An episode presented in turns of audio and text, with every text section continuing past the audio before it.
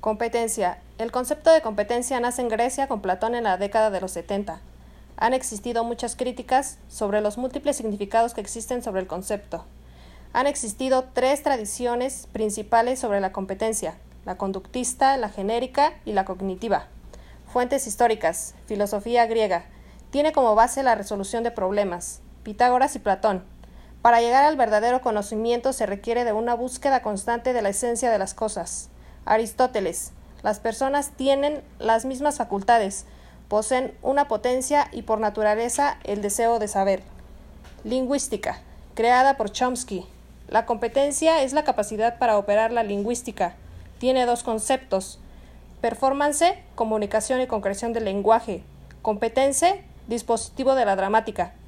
Moderna y sociología. Wittgenstein aporta a la competencia el concepto del juego del lenguaje.